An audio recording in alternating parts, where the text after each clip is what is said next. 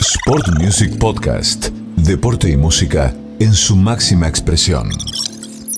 Y como ya es todo una costumbre en nuestro programa, todas las semanas nos damos un lindo lujo para charlar con colegas que nos vienen a presentar libros, documentales, porque no algún que otro tema musical que tenga que ver relacionado con el deporte, y lo hemos hecho ya varios años. Y hoy le toca al querido Germán Beder, que está aquí con nosotros en esta tarde, aquí en Rosario, para que nos cuente de qué se trata El legado, este gran libro que tiene que ver con la historia de un grupo que le torció la mano al destino y tiene que ver con el seleccionado argentino de básquetbol. Así que Germán, bienvenidos por Music, gracias por atendernos eh, en esta tarde aquí en Rosario. ¿eh? Bueno, muchas gracias chicos por la invitación, este, muy contento y dispuesto a charlar un ratito. Bueno, eh, la verdad que cuando, cuando charlamos en producción y, estaban las opciones para, para, ver qué posibilidad había de charlar con amigos, con colegas, digo, vamos acá, vamos al legado. Contaba un poquito cómo surgió esta idea de, hacer esta linda obra que, tenemos aquí entre las manos.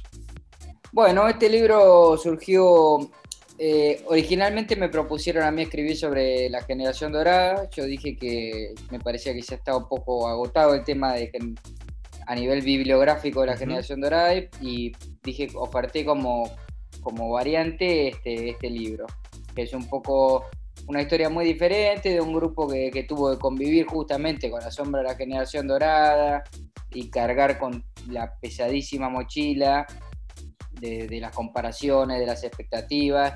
Este, me interesaba contar un poco esa historia, que tal vez sea un poco menos este, popular o masiva, pero que, que realmente tiene, un poco más de riqueza que, la otra que ya todo el mundo la conoce, ¿no?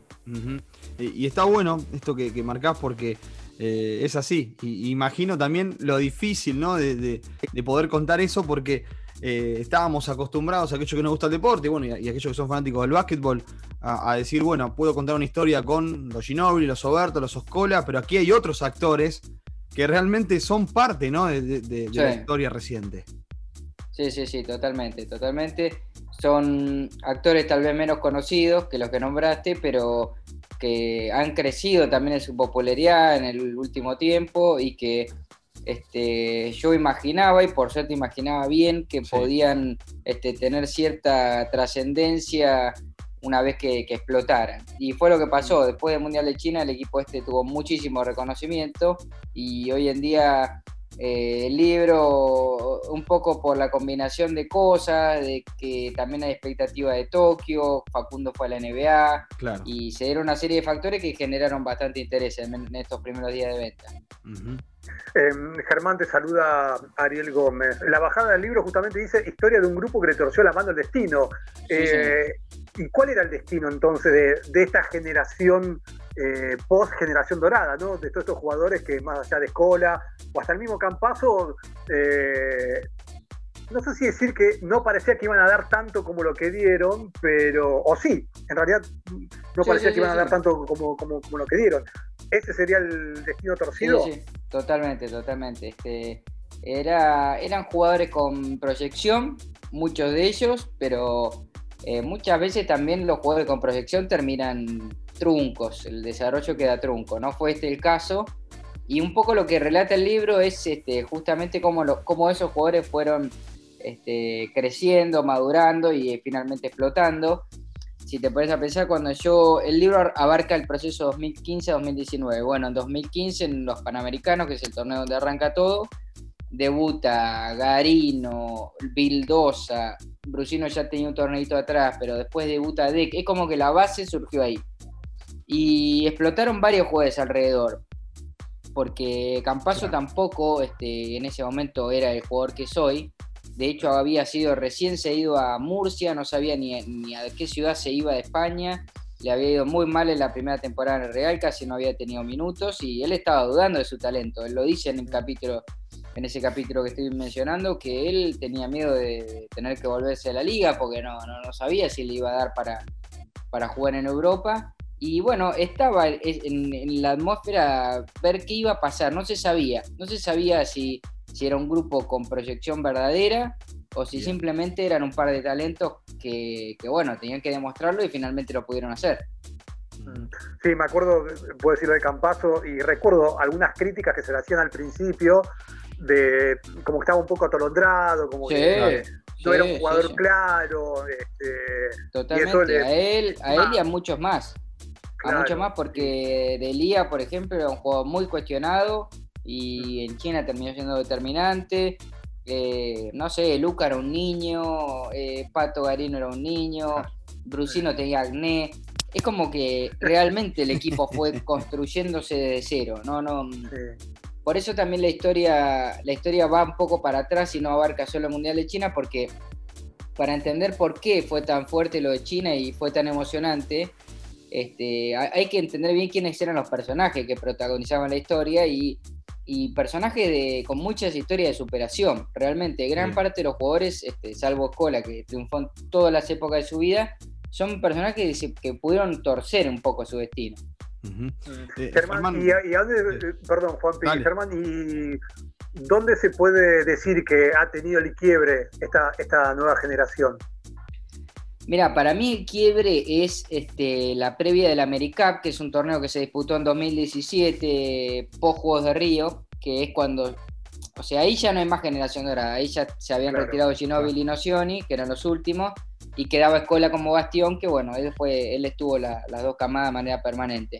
Pero ahí fue, eh, hubo una reunión fuerte justamente que lideró Luis en, la, en el inicio de esa preparación, eh, y él dijo, muchachos, este, este es el equipo que quedó, esta es la selección actual y al que le guste bien y el que no, bueno, que, vaya a ver otro deporte, pero dejemos de responder todo el tiempo sobre la generación dorada, porque la situación era esa, cada nota, cada situación en la que tenía que responder oveja algo, era siempre preguntarle sobre el recambio, sobre cómo iba a afrontar el recambio de la generación dorada, cómo iban a hacer con el retiro de Ginóbili y Noción y cómo se iban a cubrir esos baches. Y en un momento los pibes, más allá de que tenían un respeto supremo, eran reverencias directamente la que hacían hacia los jugadores de generación dorada, estaban podridos, ¿viste? Querían construir su propio camino, escribir su propia historia. Y bueno, un poco necesitaban que los resultados los, acompañen para tener un poquito más de espalda.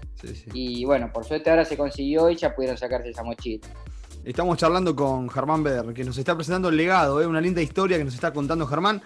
Germán, trabajaste muchos años ahí adentro, ¿no? En el día a día, ¿eh? en la Confederación Argentina, bueno, como tu trabajo como periodista, digo, eh, ¿cuánto tuvo que ver Sergio Hernández en todo esto que, vos contás ahí?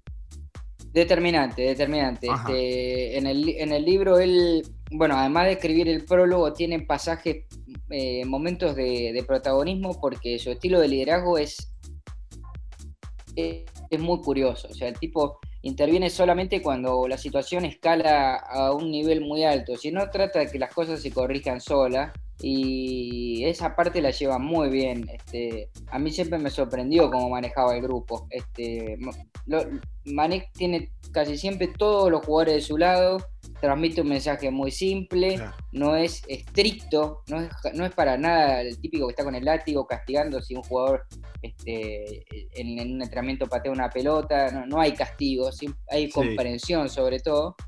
Y bueno, gran parte del libro está, trato de reflejar eso y los asistentes mismos de él lo van contando de cómo, de cómo el estilo de conducción de oveja es de alta gama, eh, que, en situaciones de, turbulencia el tipo es cuando mejor resuelve. Cuando escuchás a alguno de los protagonistas que dice fue el mejor técnico que tuve, creo que vos lo viviste ahí, digo, no sé, me, me parece que también hace referencia a eso, ¿no? Sí, yo no, no vi otro. Yo mi, ciclo fue solo con Oveja, a, quien además este, adoro porque tengo una amistad de años ya. Entonces no soy objetivo. Pero sí, por ejemplo, en el libro Cola mismo, que tuvo muchos entrenadores en su carrera, lo pondera como el mejor entrenador que tuvo. Qué va, tremendo.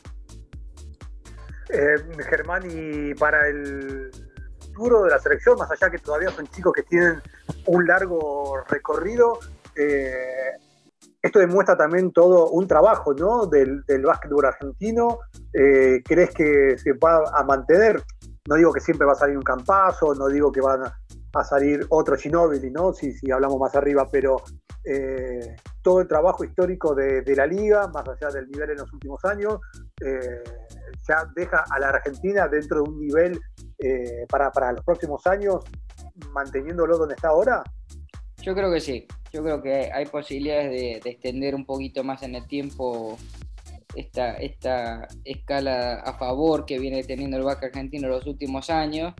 Este, sobre todo a partir de que mm, se ve que hay camadas abajo de estas que, tienen talento, que tienen variantes en distintas posiciones. Eh, ahora acaba de ser drafteado Leandro Bolmaro, que tiene 20 años. En esa misma camada hay jugadores como Francisco Cafaro, que también es una, un potencial NBA.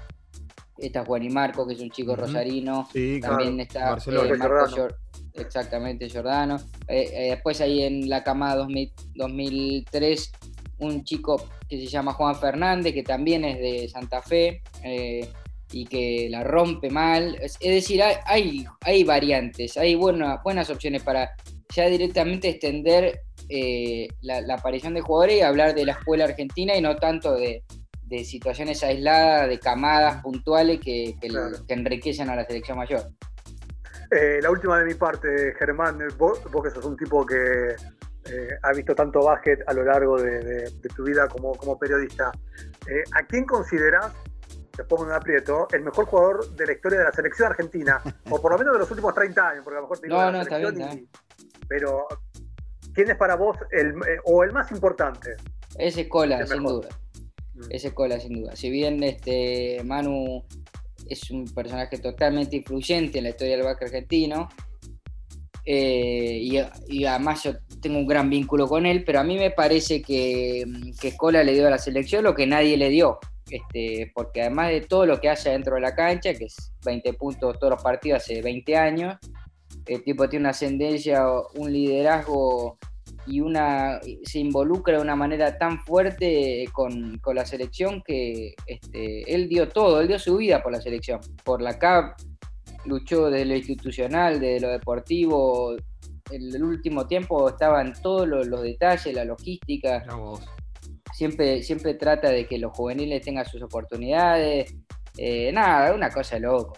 No, no tengo duda, pero te digo no solo de los 30 años, sino de toda la historia. La verdad es que él este, es una cosa increíble. ¿no? No, no, es tan fácil encontrar un jugador así. ¿eh? No creo que se repita con, facilidad. Sí, sí. Te lo duplico, Germán. Para mí, Escola está entre los no, no voy a poner un número, pero entre los grandes capitanes de la historia del deporte argentino. Sí, sí, sí, sí. Bueno, Oveja lo dice en el libro, él lo pone también en ese mismo lugar.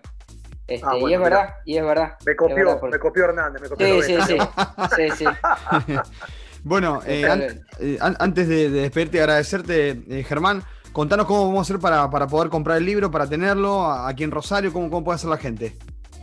Bueno, hay dos opciones. Una es el legado Sí. Em, que ahí hay mail y se hace por transferencia. Y si no, este, eh, por Mercado Libre, que, está el link ahí dando vueltas. Y hasta el 31 de diciembre el envío es gratuito. Excelente. Puedo empezar a, lo van a empezar a cobrar.